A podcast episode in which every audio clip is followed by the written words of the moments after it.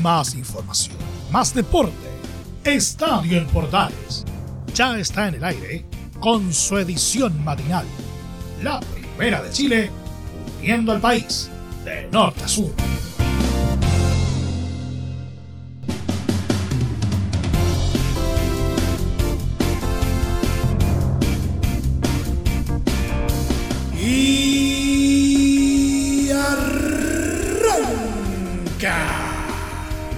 Señoras y señores, ¿cómo les va? Muy buenos días, bienvenidos una vez más, bienvenidos al show día viernes, víspera de otro fin de semana. Y hoy día vamos a tener harto para compartir entre los preparativos de la sexta fecha de la primera rueda del torneo nacional, los resultados de otra jornada de Copa Copita Copera, tanto Libertadores como Sudamericana y otras cositas que han estado ocurriendo tenemos todo listo, todo preparado para los próximos 30 minutos. Aquí comienza Estadio en Portales AM.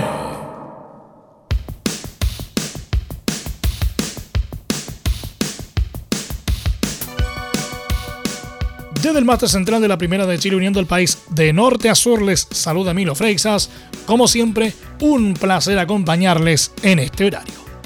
Luego de la decimotercera Junta Anual de Accionistas en Azul Azul, concesionaria que rige los destinos de Universidad de Chile, los dirigentes de la sociedad anónima dieron su respaldo a la labor del técnico venezolano Rafael Dudamel. Así lo evidenció el gerente de la institución, Ignacio Asenjo, quien aseguró que aún es temprano para hacer evaluaciones en el trabajo del ex arquero. Nosotros estamos convencidos como club que tenemos un plantel distinto al del año pasado, con una mayor cantidad de jugadores del fútbol joven, un equipo mejor estructurado en cuanto a las posiciones de la cancha y más equilibrado. No estamos conformes con el rendimiento actual del equipo, pero entendemos que van solo cuatro partidos del torneo y recién estamos logrando que el plantel esté en una condición física aceptable después de sufrir coronavirus, dijo luego de la cita. El funcionario de la concesionaria explicó que todas las personas están en constante evaluación y todas las personas del plantel también.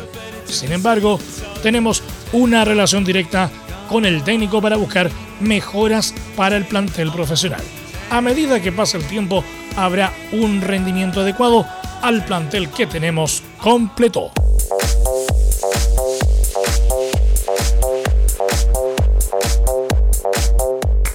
Un jugador del plantel de Colo Colo arrojó positivo por coronavirus en uno de los recientes exámenes a los que fue sometido el equipo.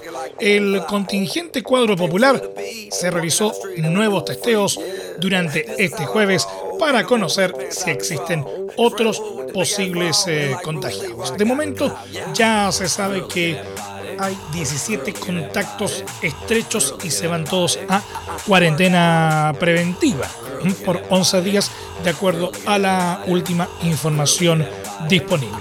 Colo Colo, que superó en su último encuentro a Universidad de Chile por 1-0 en el Superclásico 189, prepara el próximo desafío ante Ñublense que está programado para este sábado.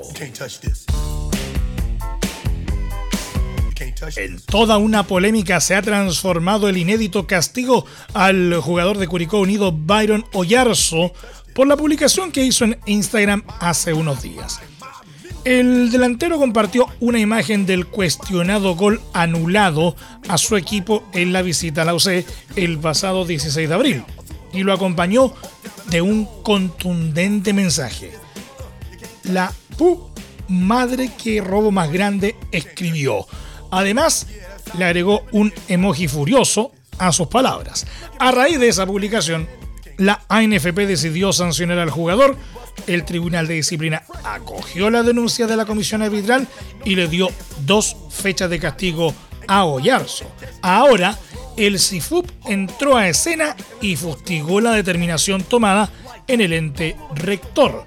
Denunciar y castigar a un jugador por una publicación en su Instagram privado atenta gravemente contra la libertad de opinión consagrada en la Constitución artículo 19 número 12, el Código del Trabajo artículo 152 bis K, inciso tercero, y la Declaración Universal de los Derechos de los Jugadores artículo 13, publicó el gremio en su cuenta de Twitter. Urge frenar esta ridícula persecución arbitral y corregir la sanción impuesta, añadió su mensaje. Oyarzo no podrá jugar contra Cobresal como visitante y frente a Huachipato de local. Martín Palermo lamenta la baja.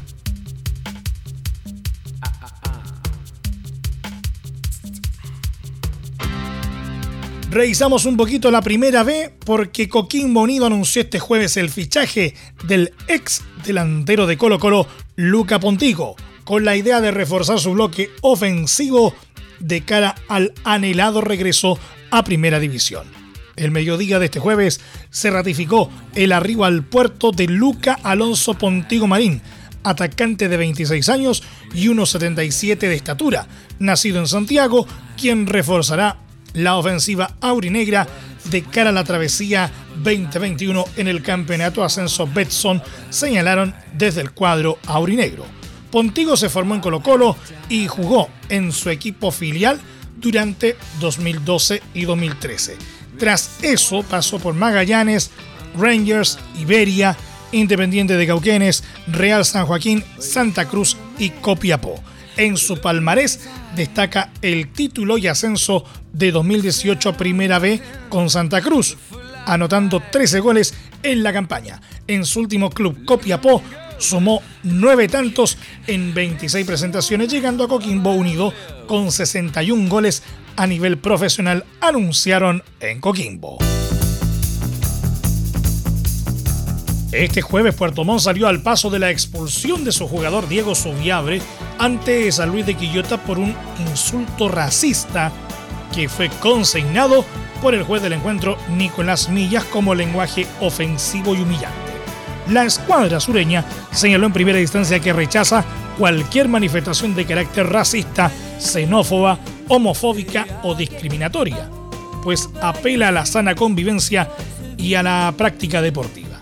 En ese escenario aseguró que el futbolista que vio tarjeta roja por decir párate negro, ustedes comprenderán que esto es irreproducible en radio, por cierto, eh, al rival Víctor Campos, reconoció que el insulto no fue en tono discriminatorio ni racista, ya que con el afectado comparten una estrecha amistad.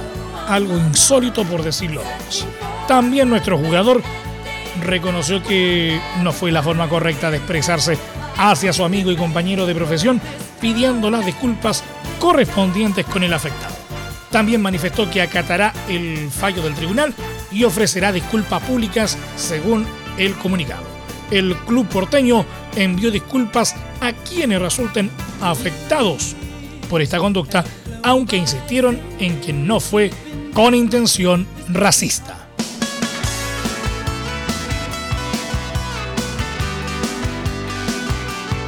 El presidente de la Confederación Sudamericana de Fútbol Conmebol, el paraguayo Alejandro Domínguez, dijo este miércoles que no le extrañó que haya ganado el sentido común al naufragar en Europa el proyecto de una docena de grandes clubes de crear una superliga privada y excluyente.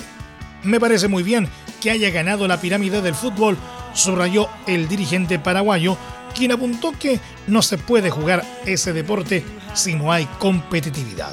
Asimismo, resaltó que el balompié necesita de la solidaridad para no caer en el corto plazo. Todos dependemos de todos. Es un ecosistema donde los chicos dependen de los grandes, los grandes dependen de los chicos y si se afecta esa naturaleza vamos a tener una complicación muy grande en el corto plazo, remarcó. Se declaró feliz por la forma como su amigo, el presidente de la UEFA, Alexander Seferin, manejó la situación surgida la semana pasada cuando 12 de los clubes más importantes de Europa lanzaron el proyecto de la Superliga, una competición privada no reconocida por su entidad ni por la FIFA.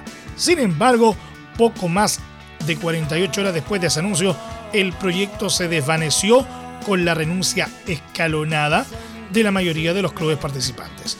El presidente de la Conmebol habló este miércoles en el Aeropuerto Internacional de Carrasco, la principal terminal aérea de Uruguay, donde presenció la llegada de las 50.000 dosis de la vacuna contra el COVID-19 donadas a la institución por la farmacéutica china Sinovac, algo que calificó como un hecho histórico.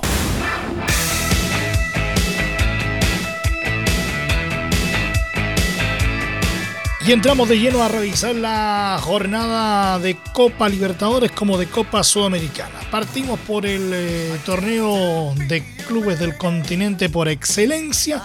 Universidad Católica perdió por 2 a 0 contra Argentinos Juniors en el Estadio San Carlos de Apoquindo en una pálida presentación y complicó sus opciones de clasificar a octavos de final de la Copa Libertadores, pese a que quedan cuatro partidos en el grupo F.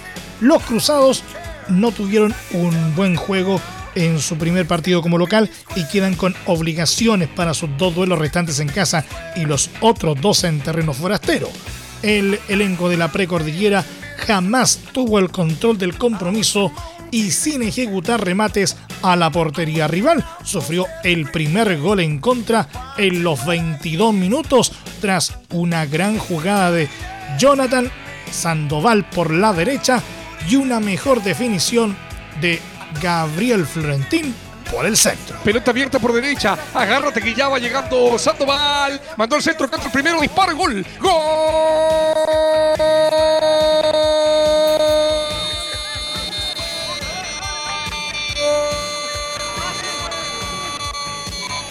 de Argentino Juniors. Gol del volante de creación del 10 de Gabriel Florentín. Pelota por derecha, habíamos dicho, el desborde peligroso del uruguayo Sandoval. Gana línea de fondo, el pase de la muerte para que llegue Florentín de fila cruzado al poste derecho de Matías Dituro. Marcamos, señora, señor, minuto 22, minuto 22 del primer tiempo. Universidad Católica 0, Argentinos Juniors 1. El número 10, Gabriel Florentín, lo convirtió. La escuadra de Gustavo Poyet estaba muy errática y fuera de foco, lo que fue demostrado, entre otras cosas, por una nueva actitud de fastidio de Fernando Sampedri. Los locales solo se pudieron generar dos ocasiones en el final de la primera etapa, con remate de Marcelino Núñez y Diego Buonanote, quien tuvo poca participación. En el complemento, la UC no alcanzó ni a asustar a sus rivales antes de que llegara el segundo tanto, merced a una oportuna aparición del ex Unión Española, Gabriel Auche, quien marcó el definitivo 2 a 0. Gómez y la pelota larga en tres cuartos de terreno. Avanza el equipo con Florentina. Florentín y Gómez, línea de fondo. Viene el centro peligroso. Cabezazo. Gol. Gol. Apareció Jauche. Apareció Jauche. Había estado escondido. El número 27. Gabriel Jauche, el demonio. Para cabecear al suelo. Nada que hacer Matías Dituro. Minuto 5, minuto 5, minuto 5. Sepultando a Universidad Católica. El equipo de Argentinos Juniors los bichos coronados de la paternal, de borde por izquierda de Gómez, cabecea al centro el número 27, Gabriel Cauche, que los convirtió. Desde ahí, Poyet intentó una reacción con el regreso a las canchas de jugadores como Edson Puch, Felipe Gutiérrez y Francisco Silva, los que dieron un cierto aire fresco al equipo, pero que en ningún caso significó una mejoría sustancial del rendimiento colectivo, por lo que el duelo terminó con los visitantes manejando el resultado y sin pasar demasiadas sus obras. Con esto se suman cuestionamientos para el técnico Poyet, quien hace algunas semanas perdió el liderato con la franja, situación que no ocurría hace más de un año, mientras que la Libertadores aún no suma unidades. Todo esto además con un juego que no convence. Universidad Católica jugará este domingo a las 18 horas contra Deportes Melipilla en la competencia local, mientras que el próximo miércoles recibirá a Nacional de Uruguay nuevamente en el marco continental.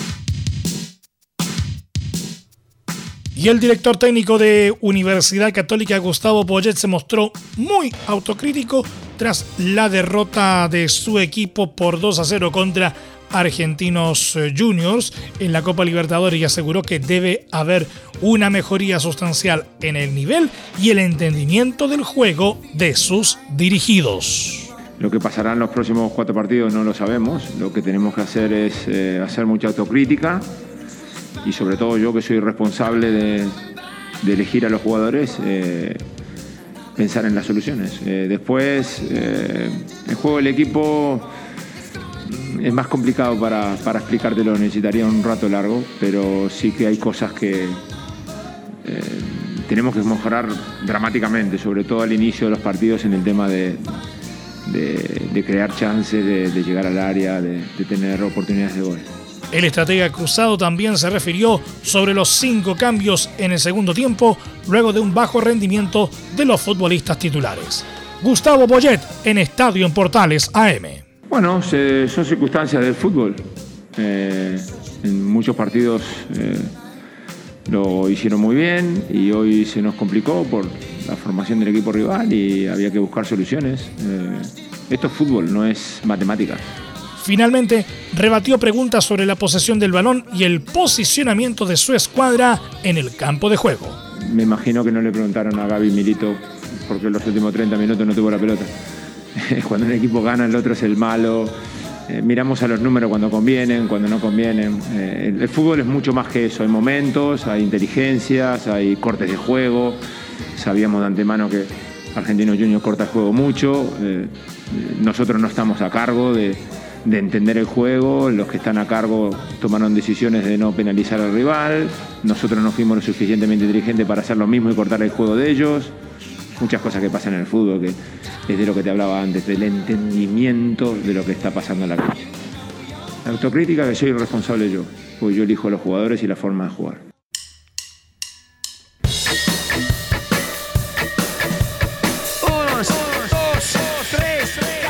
Palestino luchó pero cayó por 1-0 ante un efectivo Atlético Goyanense en duelo disputado en el estadio El Teniente de Rancagua por la segunda fecha de la fase grupal de Copa Sudamericana. El duelo se inició con un efectivo equipo brasileño que se puso en ventaja a los 11 minutos con una aparición de C. Roberto que dejó sin opción a Christopher Toselli. Se equivoca ahora Bruno Romo, se la regala a la brasileña. Está el primero, está el primero, está el primero. Gol, gol, gol, gol, gol, gol, gol, gol, gol, gol, gol, gol. ¡Gol!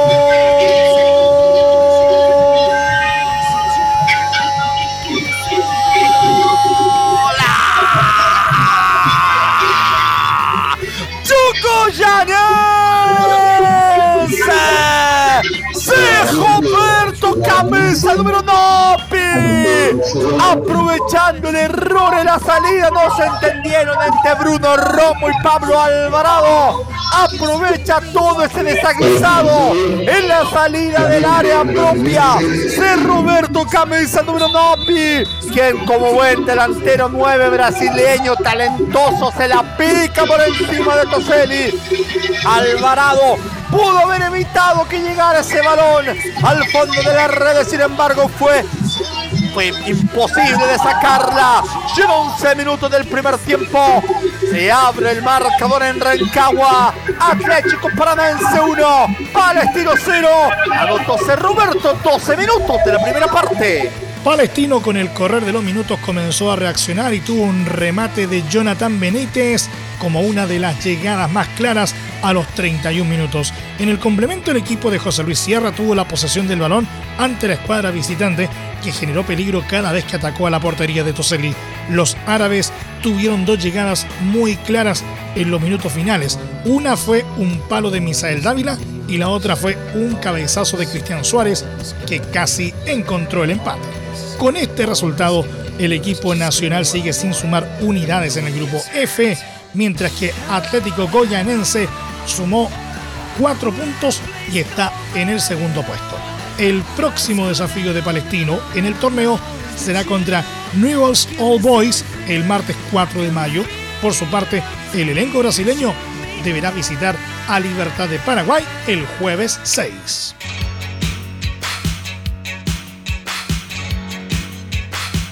El director técnico José Luis Sierra lamentó la caída de Palestino por 1-0 ante Atlético Goyanense en Copa Sudamericana, pero aseguró que hicieron un gran partido.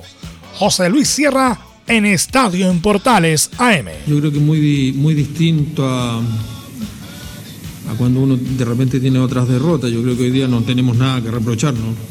Creo que hasta el último momento pudimos haber empatado el partido. Si lo hubiésemos empatado, quizás antes podríamos haber eh, ganado el partido. Nos quedamos con una sensación eh, triste porque creo que los jugadores hicieron un gran esfuerzo y, jugaron muy bien. Yo creo que hoy día hicimos un, muy buen partido ante un, muy buen rival. Yo creo que la derrota pasó porque ellos tuvieron un nivel de acierto eh, empezando el partido. Nosotros tuvimos incluso una ocasión de volantes que, la de ellos. Quizás hasta podría ser más clara, ¿no es cierto?, porque fue mejor elaborada que, la que tuvieron ellos en el gol, que es bastante fortuita. Eh, y, luego, bueno, nosotros no pudimos eh, romper la defensa de ellos para, para haber marcado algún gol que nos metiera en el partido y poder haberlo ganado. Pero bueno, en definitiva yo creo que la derrota pasa principalmente por, el nivel de acierto que ellos sí tuvieron y nosotros no. Era, obviamente era importante ganar hoy día porque nos acercábamos eh, o nos metíamos en carrera eh, en, el grupo, pero bueno, al final lo que nosotros nos tiene que preocupar es el partido siguiente y, enfocarnos en ese partido más allá de, las posibilidades que tengamos de avanzar en el grupo.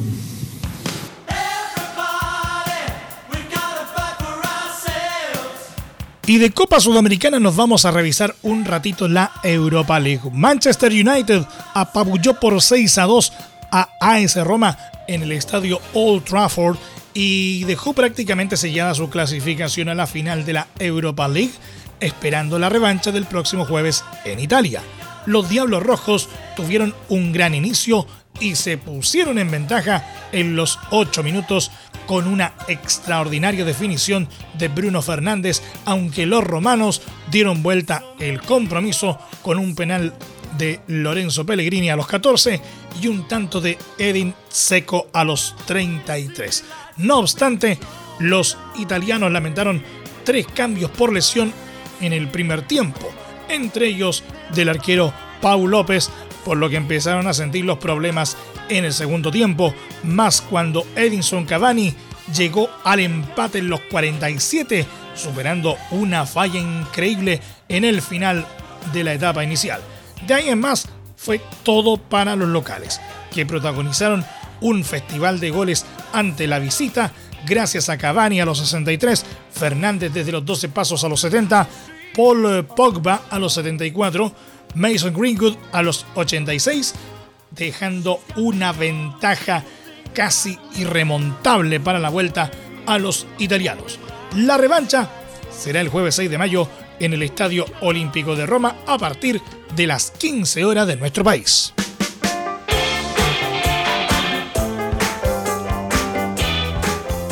Villarreal venció este jueves por 2 a 1 a Arsenal en un reñido duelo por la ida de semifinales de la Europa League. El cuadro hispano local en el Estadio de la Cerámica dominó la primera parte con los goles de Manu Trigueros a los 5 y Raúl Albiol a los 29, pero permitió a los cañoneros de Londres anotar un esperanzador descuento en el complemento con un penal de Nicolás Pepe a los 73. El descuento además fue de gran valor para los ingleses ya que estaban con solo 10 jugadores por la expulsión con doble amarilla de Dani Ceballos en el minuto 57. Por su parte, Villarreal también terminó con un elemento menos por expulsión de Etienne Capoe.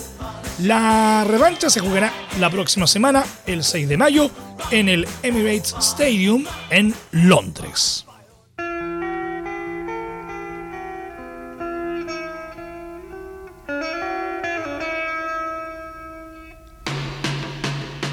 Revisemos la Liga Española porque el Barcelona sufrió una sorpresiva caída de 2 a 1 ante Granada y dejó pasar una buena oportunidad de alzarse como líder exclusivo de la Liga de España cuando solo faltan 5 fechas para el fin del torneo.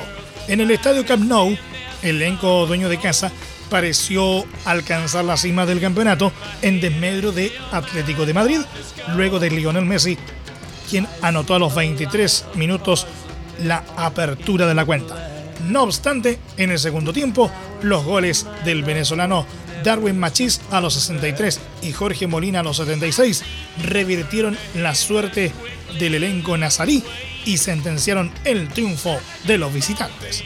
Barcelona quedó así con 71 puntos en la tercera ubicación a dos de Atlético que lidera con 73 unidades. Granada en tanto tiene 45 y está en plena lucha por alcanzar las copas europeas.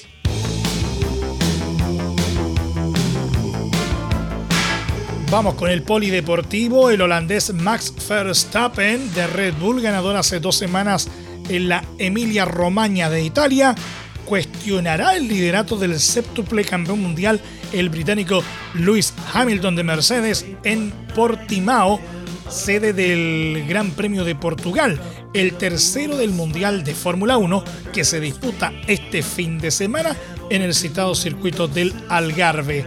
Verstappen invirtió puestos con Hamilton, ganador en Bahrein, que conservó el liderato del certamen gracias al punto extra que logró al marcar la vuelta más rápida en Imola. Portugal albergará por decimoctava vez un gran premio de Fórmula 1. Organizó otros ocho, pero no integraron el Mundial. Después de haber regresado 14 años después de haberlo hecho por última vez en Estoril al calendario de la categoría reina en 2020. Portimao será sede de la tercera de las 23 carreras previstas este año. La pasada campaña, Hamilton encabezó en Portugal por delante de finlandés Valtteri Bottas uno de sus innumerables dobletes con Mercedes, escudería que poco después festejaría su séptimo título consecutivo coincidente con la séptima corona del astro inglés.